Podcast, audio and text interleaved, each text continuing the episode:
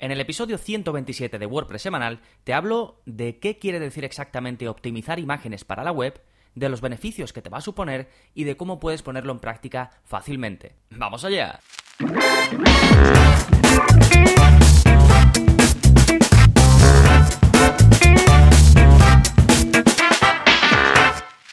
Hola, hola, soy Gonzalo de gonzalonavarro.es y bienvenidos a WordPress Semanal, el podcast en el que aprendes WordPress de principio a fin, porque ya lo sabes, no hay mayor satisfacción ni mejor inversión que la de crear y gestionar tu propia página web con WordPress. Y hoy vamos a hablar precisamente de un aspecto fundamental de la gestión o si quieres la optimización de tu página web, que es em, las imágenes, cómo debes tratar este aspecto tan fundamental y tan, digamos, normal, porque las imágenes es algo que estamos subiendo constantemente a nuestra página web, pues qué tratamiento debemos darle a esto para que no suponga un perjuicio en el rendimiento de nuestra web o en cualquier otro aspecto de los que vamos a hablar a continuación. Sí, el episodio va a ir un poquito en la línea primero de tomar conciencia de verdad de, que, de qué significa todo esto, de, de qué es optimizar una imagen para la web, de por qué es importante, ¿vale? De todo lo que te puede aportar y luego, por supuesto, te voy a decir cómo puedes hacer para llevarlo a cabo, ¿vale? Además tengo tutoriales muy, muy, muy concretos Así que creo que tengo todo cubierto para darte las herramientas que necesitas. Pero antes, como siempre, vamos con las novedades de gonzalonavarro.es. Tenemos un nuevo vídeo de la zona código. Ya sabéis que todos los martes saco un vídeo nuevo, todas las semanas, sobre cómo modificar tu web a través de código. Pero sin que sepas código, ¿vale? Te explico ese código en concreto que te muestro, te digo qué hace te digo cómo tienes que, usarlo, cómo copiarlo de mi web, cómo pegarlo, dónde pegarlo y qué vas a conseguir con ese código. Y en este caso os enseño a crear un efecto de texto borroso a través de CSS. Y esto de texto borroso pues es algo bastante curioso porque no es una propiedad que venga con, el CSS, sino que es un pequeño truquito o bueno, jugando un poco con las distintas propiedades que tiene el CSS, pues se puede conseguir este efecto al igual que muchos otros. Eh, y esto no es algo que me haya inventado yo, ¿eh? Que hay tantos recursos y tanta gente que son cracks en esto, pues que van saliendo esos truquitos. Y esto es un efecto muy chulo, es bastante original, lo puedes usar por ejemplo eh, si quieres dar la sensación de que es un contenido que no se puede leer, ¿vale? Bueno, no, no sé en qué casos te gustaría utilizarlo, pero básicamente consigues que el texto quede borroso y lo puedes, eh, puedes hacer que quede más o menos borroso, es decir, que incluso quede que no se pueda leer prácticamente lo que ponga o que sí se pueda entrever lo que pone eh, detrás de ese texto borroso. En fin, mejor verlo que escucharlo de mí, así que si estáis eh, apuntados, si sois suscriptores, pues lo tenéis ya a vuestra disposición y si no, pues os podéis apuntar para acceder a este vídeo y al resto de 80 vídeos de la zona código y al resto de no sé cuántos cursos hay ya, pero vamos, muchísimos cursos y a soporte conmigo y a todo lo demás, ¿vale?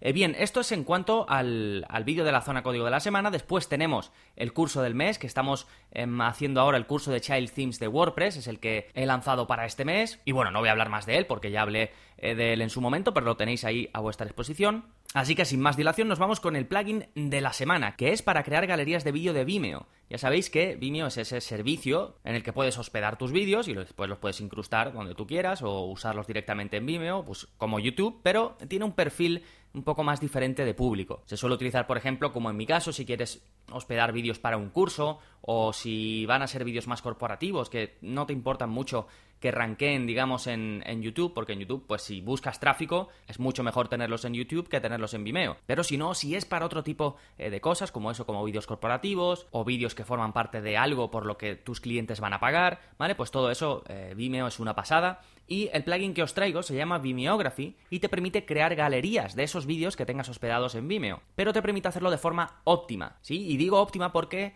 eh, tú puedes coger ya galerías de Vimeo, puedes eh, crearlas en Vimeo e incrustarlas en tu web, pero con ese funcionamiento se cargan todos los vídeos a la vez mientras que lo que hace este plugin es que te carga simplemente el vídeo que se quiera ver en el momento y bueno, las miniaturas que le pongas a los vídeos, ¿sí? Aquí, así que en este sentido te da un poquito más, eh, un mejor rendimiento. Luego es cierto que el plugin carga sus archivos eh, todo el rato, aunque no estés en una página en la que tenga, en la que tengas una galería, pues también se van a estar cargando los archivos de este plugin, pero bueno, eso pasa con prácticamente todos. Se puede, digamos, forzar para que solo se carguen en un lugar, pero vamos, tampoco es que generen demasiado impacto, ¿vale? Simplemente esto te lo digo por curiosidad porque yo uso el plugin, entonces lo he trasteado bastante a ver qué, qué impacto tiene en la web.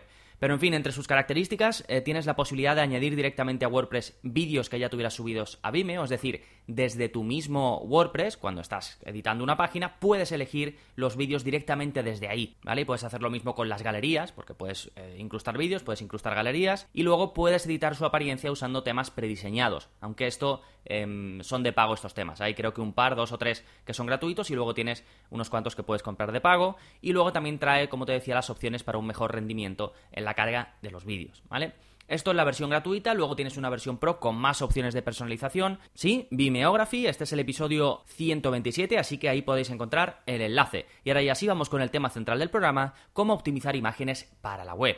En primer lugar, vamos a sentar las bases. ¿Qué quiere decir eso de optimizar imágenes? Porque la palabra optimizar la decimos muy a la ligera, pero no es lo mismo optimizar para una cosa que optimizar para otra. En el caso concreto de las imágenes es que básicamente las hagamos más pequeñas, que el archivo pese menos, ¿vale? Las imágenes eh, pueden hacer más lenta la carga de tu web. De hecho, según os dejo un estudio de una web que está muy bien porque te da un archivo del estado de la web y de eh, en relación con muchos eh, baremos, pero en este caso es con el peso de las webs, se llama HTTP Archive, os dejo el enlace justo aquí donde en la parte que lo comento del esquema del programa, eh, donde ahora mismo, porque está siempre actualizado estos datos, ¿vale? Ahora mismo, eh, cuando estoy grabando esto, que es 17 eh, de septiembre del 2018, o bueno, no sé si quizás sea de agosto, creo que tienen como un mes de margen, es decir, si lo consultas en septiembre, pues los datos más recientes son de agosto, no estoy seguro, pero vamos, si vais al enlace vais a ver los datos más actualizados que tengan ellos, y actualmente dicen que el 50% del peso de las webs corresponde a las imágenes, ¿vale? El 50%, la mitad,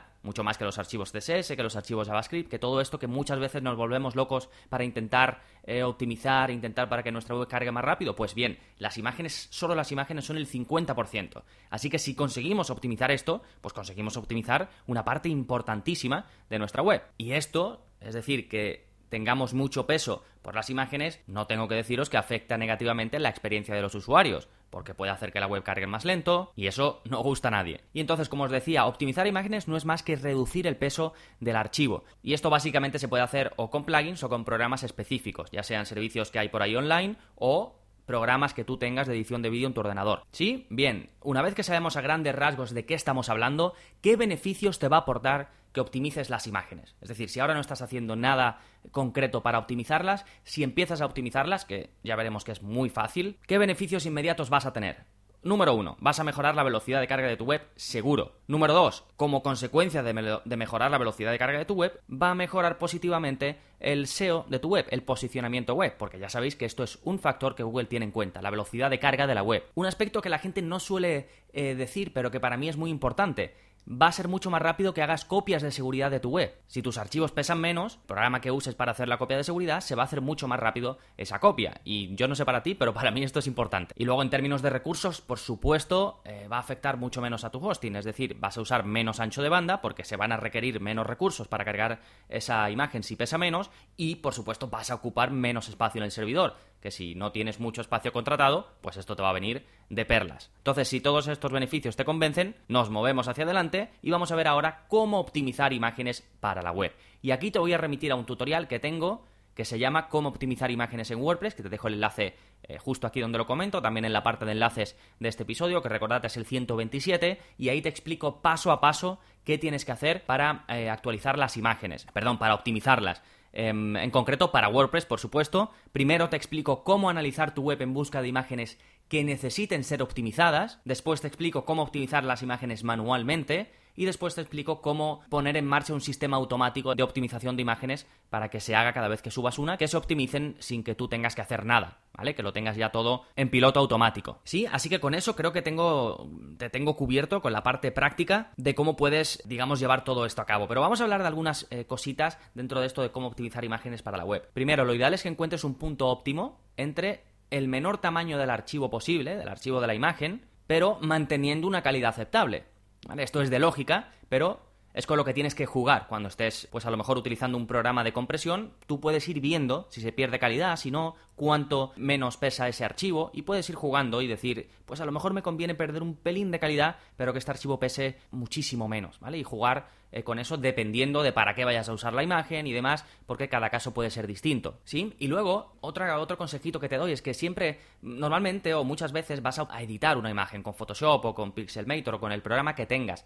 Ahí ya puedes hacer eh, algún ajuste de compresión y algún ajuste de optimización. Pues hazlo, ¿vale? Ya que puedes hacerlo ahí, pues hazlo y, ya la imagen va a pesar menos. Que después la vas a pasar eh, por un programa específico de compresión muy bueno como los que vamos a hablar después, pues fantástico. O que después se va a hacer el proceso automático en tu web, pues también fantástico. Pero ya que tienes la opción mientras la estás editando, pues hazlo, porque no te cuesta nada. ¿Sí? Y luego te quiero hablar de dos factores que entran en juego en esto de la optimización de la web, para que entiendas bien cuando se están optimizando qué es lo que estás optimizando, ¿vale? O qué es lo que estás editando. Por un em, lado tenemos el formato del archivo. Esto es importante a la hora de elegir cómo eh, optimizar nuestra web para, para que pese menos. Y después el tipo de compresión que vamos a utilizar durante el proceso. ¿Sí? Básicamente los formatos con los que te vas a encontrar a la hora de optimizar una imagen son PNG, JPG y GIF. Rápidamente, PNG es cuando quieres utilizar una imagen con mayor calidad, pero también ten en cuenta que va a tener mayor tamaño. JPG pesan menos y lo bueno es que puedes ajustar muchísimo la calidad em, de esa imagen. Si es JPG, tienes mucho margen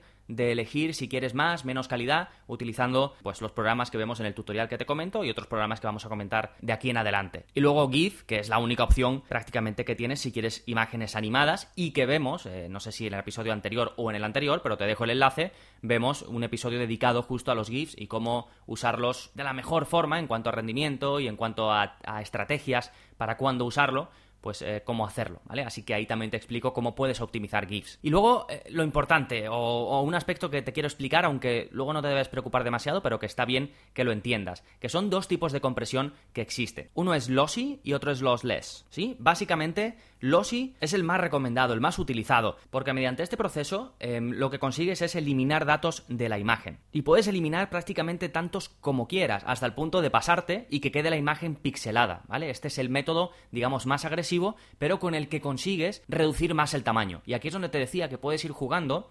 Eh, por ejemplo, ahí eh, os lo explico en el tutorial que os digo, ¿no? Pero hay programas online en el que tú subes la imagen y tú puedes elegir qué porcentaje quieres quitarle de peso a esa imagen. Y vas diciendo, venga, pues voy a probar con quitarle el 80%. Y ves si se pierde calidad o si mm, para ti, para tu ojo humano, ves que hay pérdida de calidad que ves que admite un poquito más de reducción, pues se la das. Que ves que, no, que te has pasado, pues la reduces un poco menos. Sí, hombre, ten en cuenta que este proceso no es reversible, es decir, si tú eh, coges la imagen original, la subes, la reduces al 90%, te descargas esa imagen reducida, pues esa imagen que ya has reducido y que la tienes en tu ordenador, no vas a poder volver a darle eh, la calidad, pero no pasa nada porque tienes la original y puedes repetir el proceso con la original y quitarle hacer que pierdan menos peso, es decir, menos calidad también. Sí, este tipo de reducción Lossy se suele utilizar para los JPG. Y como anécdota o como cosa que si no lo sabes es importante que lo sepas, cuando tú subes un JPG a WordPress, ellos automáticamente lo reducen. Hacen una compresión automática y usan este método, el Lossy. Antes lo que hacían era que si tu imagen tiene un 100% de calidad cuando tú la subes, ellos se la bajaban al 90%. Y ahora, desde hace ya varias versiones, creo que la 4.5 por ahí, hacen una mayor reducción todavía. Del 100% con el que tú la subes, pues eh, la reducen y la dejan al 82%. ¿Sí? Esto se puede quitar por código. No sé si lo comento en algún sitio lo vemos en la zona código o no, pero os voy a intentar dejar un enlace por si queréis hacerlo, ¿vale? Para si no os interesa que WordPress reduzca el peso y haga esta optimización, digamos, de forma automática, pues eh, lo podéis evitar, ¿vale? Es una función muy, muy facilita que se pone y ya está. Y luego, como otra curiosidad, comentar que cuando tú pasas tu web, por ejemplo, por el Google Page Insights, ya sabéis, para medir la velocidad de carga de tu web, pues si ven que tienes imágenes que pesan mucho, el método que te recomiendan ellos es Lossy. Lógicamente, como es con el que más se pierde, pues te lo recomiendan. Pero vamos, esto es simplemente curiosidad. Y después tenemos el segundo método de compresión o tipo de compresión, que es lossless. Esto lo único que hace, o, bueno, la forma más sencilla de explicar qué es lo que esto hace, es que elimina metadatos innecesarios. Es decir, no información de la imagen en sí, no píxeles, no colores, no, no ese tipo de datos, sino metadatos, información que pueda llevar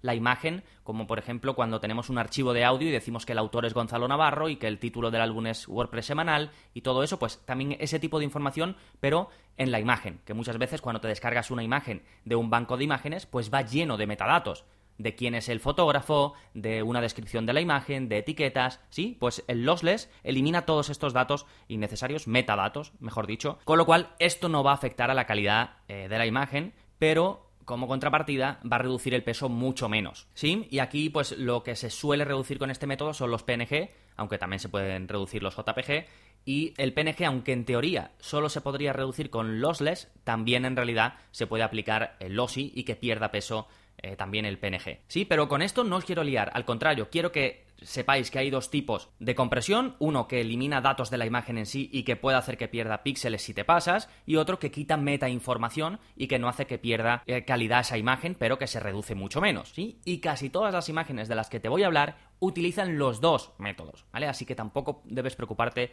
en demasía sobre esto, simplemente quería que lo conocieras. Bien, vamos al siguiente paso, herramientas con las que puedes optimizar las imágenes y algunos programas también con los que puedes hacerlo. Hay muchísimas opciones de pago y gratuitas. En el tutorial que te he comentado antes de, que te he comentado antes de cómo optimizar imágenes en WordPress, te recomiendo los más típicos y además vemos paso a paso con capturas de pantalla cómo hacerlo. Pero, eh, bueno, por supuesto, los que tengas en tu ordenador, eh, Photoshop, GIMP, eh, te puedes descargar uno que se llama imageresize.org. Bueno, vas ahí y te lo descargas. Hay uno que se llama PNG Quant, otro que se llama Image Optin, que es bastante conocido. Todos esos son programas que te puedes descargar a tu ordenador. Y luego servicios online hay miles. Tú pones optimizar PNG o optimizar JPG online y elige el que quieras, ¿vale? En el tutorial, por ejemplo, que te digo, eh, a ver, voy a echar un vistazo, vemos cómo hacerlo con Optimisila, ¿vale? Pero vamos, es que hay miles. Básicamente todos funcionan igual. Eh, lo abres, arrastras las imágenes, le das a comprimir, te las comprimes, ves si te convence la calidad, si no, se la puedes incluso,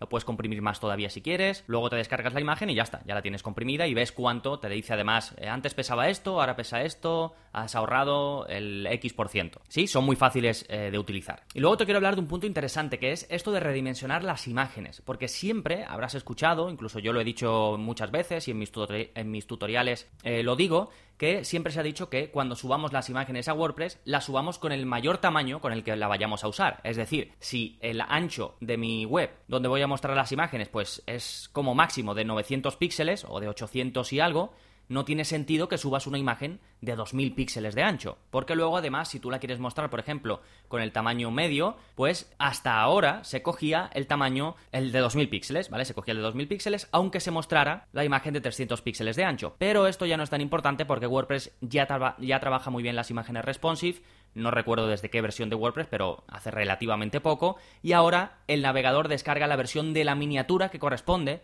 y no el tamaño eh, original. Es decir, si tú sabes que cuando subes una imagen, WordPress te crea pues miniaturas. Una grande, una mediana y una pequeña, salvo que tú crees más. O salvo que tu theme venga también con una específica. Pero vamos, que WordPress automáticamente crea varias versiones con distintos tamaños de la imagen que tú has subido, de la original. ¿Sí?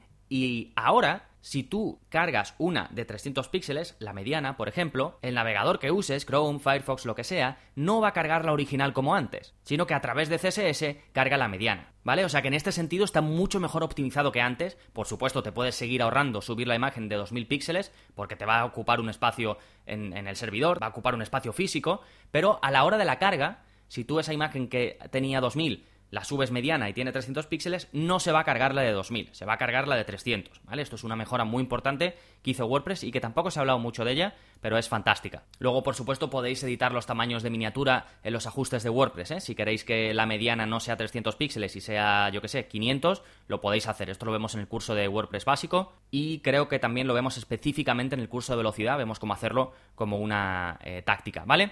Y eh, luego también hay un plugin interesante que te quiero recomendar que se llama Insanity y te permite que no se guarde el tamaño original de la imagen que subas. Por ejemplo, si subo esta imagen de 2000 píxeles, pero yo tengo tres tamaños, uno grande de 900 píxeles, otro mediano de 450 y una miniatura de 150, que WordPress cree esas tres miniaturas y después este plugin, el Insanity que te digo, elimine la original, con lo cual te evitas tener esa de 2000 y simplemente tienes las tres versiones que te crea WordPress, o cuatro o cinco las que tengas tú. Sí, una vez comentado este detallito, vamos a ver ahora, porque hemos visto herramientas de optimización de imágenes y programas que puedes tener en tu ordenador, pero ahora vamos a ver plugins de optimización de imágenes que puedes utilizar. En el tutorial que te digo de cómo optimizar imágenes en WordPress, ahí simplemente comento dos. eh, WordPress Smash y EWWW Image Optimizer, ¿vale? Que eran en el momento en el que hice el tutorial, pues un poco los más famosos.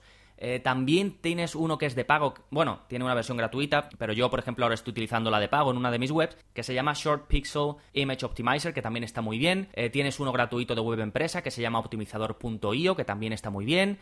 Y hay muchos más, ¿vale? Estos cuatro que te comento están muy bien porque cargan, eh, guardan las imágenes en su servidor, ¿vale? Hacen este proceso, lo hacen en su servidor y no en el tuyo. Con lo cual, tú imagínate si se ponen a hacer todo este proceso de optimizar imágenes y demás y se ponen a hacerlo en tu servidor, la que pueden liar. Entonces lo hacen en el suyo. Asegúrate de que cuando elijas un plugin de estos, vamos, si eliges estos de los más famosos no vas a tener problema, pero asegúrate, como vamos a hablar ahora en las mejores prácticas que te voy a dar, que eh, sea así. ¿Vale? Y todos estos están bien y todos estos utilizan los dos sistemas de compresión, lossy y lossless, ¿vale? Y bien, pues para terminar, eh, algunas mejores prácticas, algunos consejillos para esto de optimizar las imágenes para la web. Punto número uno, como te decía antes, si usas un plugin de WordPress, asegúrate de que comprima las imágenes en su servidor y no en el tuyo. Como te digo, si usas uno de los que te he dicho antes, no tienes que preocuparte en absoluto. Por otro lado, sobre todo si usas imágenes de mucho peso, si eres fotógrafo, si eres eh, un bloguero de, no lo sé, de comida, de moda, de lo que sea, y no te puedes permitir perder nada de calidad en tus imágenes, entonces quizás la mejor opción para ti sea que utilices una CDN para servir las imágenes. Esto puedes usar alguno de los servicios más famosos, puedes buscar en Google eh, cómo hacerlo. Si os interesa mucho me lo decís porque no tengo ningún tutorial al respecto, pero si os interesa puedo enseñaros cómo se hace. Y esto sobre todo es recomendable, como digo, eso, si tenéis imágenes de mucho peso, si no, tampoco es tan necesario. Yo no lo tengo, por ejemplo, ¿vale? Luego, importante, elimina la información innecesaria de la imagen, así como los metadatos, es decir, la compresión lossless. Si utilizas uno de los programas que hemos visto, no tienes por qué preocuparte, pero para que lo tengas en mente, ¿vale? Que también si puedes quitar metadatos e información innecesaria y eso te va a ahorrar algo de espacio, pues fantástico. Y luego otra cosa que te quería comentar, que no lo he hablado mucho, pero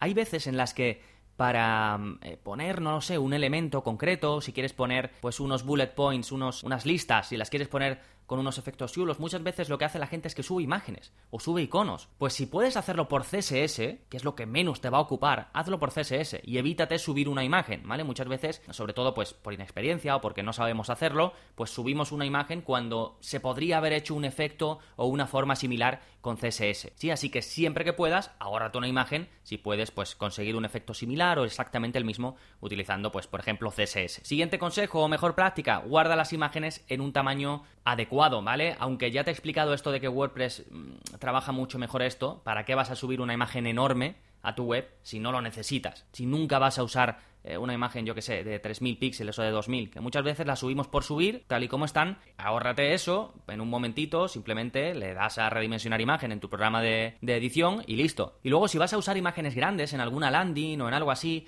y te quieres preocupar, digamos, por el rendimiento óptimo de esa página, entonces te recomiendo que le dediques un poquito más de tiempo a esto de la optimización de la imagen. Y si usas un programa como el que hemos dicho, Optimisila, de estos online, pues trabájala un poquito e intenta eh, probar distintos grados de compresión, comprimir más, comprimirla menos. Dedícale un tiempo para ver cuál es, digamos, el nivel óptimo entre calidad de imagen y peso del archivo y listo, ¿vale? No tienes que hacerlo con todas las imágenes que vayas a subir porque es un rollo, pero si vas, si es una grande que vas a usar en una landing importante o en la home o algo así, entonces sí que te recomiendo que le dediques un pelín de tiempo, aunque sea pues a un par de imágenes que tú sabes que van a ser muy grandes. Sí, luego a grandes rasgos, en, cuanto a los formatos, te recomiendo usar PNG para imágenes con mucho detalle y resoluciones altas y JPG para fotos generales, para pantallazos, que no necesites, digamos, tanta calidad ni tanta nitidez. Luego no lo he comentado, pero puedes utilizar si quieres el Lazy Load, que os dejo un enlace a, donde hablo de un plugin eh, que está muy bien para esto, ¿vale? Y esto básicamente está muy bien para una primera carga de la página más rápida. ¿Por qué? porque lazy load, pues ya sabéis, y si no os lo comento rápidamente, va retrasando la carga de las imágenes conforme el usuario va haciendo scroll en la página. Es decir, que si el primer pantallazo de nuestra web, cuando se carga, eh, se ve una imagen nada más, pues solo se va a cargar una imagen que yo empiezo a hacer scroll o Google cuando navega por mi web para indexarla, para ver eh, qué tiene mi web, también, ¿vale? Conforme va bajando es conforme se van cargando las imágenes. Pero el primer pantallazo, donde solo hay una imagen o no hay ninguna, pues se va a cargar mucho más rápido porque no va a tener que esperar a que se carguen el resto de imágenes, ¿vale? Esto es opcional, ¿eh? Yo en mi caso, por ejemplo, no uso esto, pero a muchísima gente lo usa y a muchísima gente le va fantásticamente bien. Y de nuevo te dejo un enlace eh, aquí dentro de la parte en la que estoy hablando de mejores prácticas, pues tienes un enlace a un episodio en el que hablo de un plugin sobre el lazy load. Y por último, que si exportas la imagen desde un programa de edición, la guardes como optimizada para la web, ¿vale? Esto ya te la va a optimizar según unos criterios específicos para la web y va a pesar menos la imagen y va a estar mejor, ¿vale? Y como es algo sencillo, pues en lugar de exportarla o guardarla como de forma normal, le das a optimizada para la web, que esto casi todos los programas de edición lo traen, y listo, ¿vale? Que tampoco te cuesta nada y puedes ganar algo. Sí, pues estos son todos los consejos y estos son, digamos, los puntos básicos eh, de este episodio. Si quieres más, si quieres ir más allá, por un lado, te recomiendo muy mucho el tutorial que te digo, ¿eh? Ahí vemos paso a paso, es una guía sobre técnicamente cómo puedes hacer todo esto que te he comentado hoy. Después también, eh, si eres suscriptor, pues tienes el curso de velocidad en WordPress, que ahí vas a aprender también muchísimas cosas. Y si no lo eres, ya sabes que te puedes eh, suscribir sin compromiso, tienes 15 días de prueba, pruebas todos los cursos, todos los vídeos de la zona código, me contactas para que te dé soporte y que compruebes tú de primera mano qué tal es mi soporte. Y si pasan los 15 días y quieres seguir, pues no tienes que hacer nada, fantástico. Y si no, pues me contactas, oye Gonzalo, que al final no quiero seguir, no hay problema, te devuelvo los 10 euros y listo, ¿vale? Sin preguntas. Eh, esto lo hago para que lo probéis. Sí, en fin, eh, a modo de cierre, básicamente si haces lo que hemos visto en este episodio de comprimir las imágenes, de optimizarlas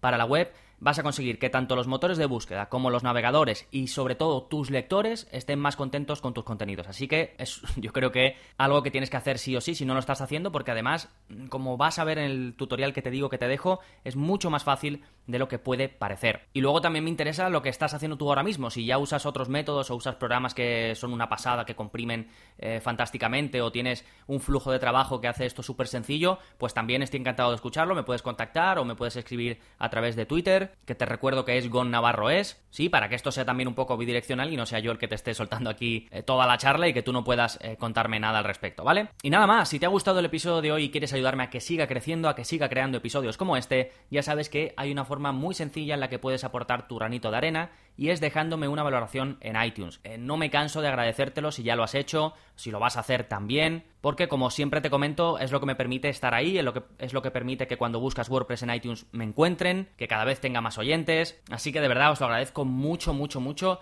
y es muy rápido, ¿vale? Vas a tu aplicación de podcast, buscas WordPress semanal y ya está, y dejas la reseña que quieras. Y si me escuchas desde otras plataformas, desde iVoox, desde Spotify, desde donde sea, pues lo que puedas hacer, bueno es, ¿vale? Si me puedes dejar un me gusta, si quieres comentarme, que por cierto contesto eh, a todo, pues también muchas gracias. Que no sé si ayudará algo en esas plataformas, pero bueno, por lo menos estamos en contacto y, sé si os gusta, sé si nos gusta. Y me podéis dejar, eh, por supuesto, feedback, que eso es bueno para vosotros y para mí, porque así voy mejorando y voy creando mejores episodios. ¿De acuerdo? Nada más por este episodio, nos seguimos escuchando. Adiós.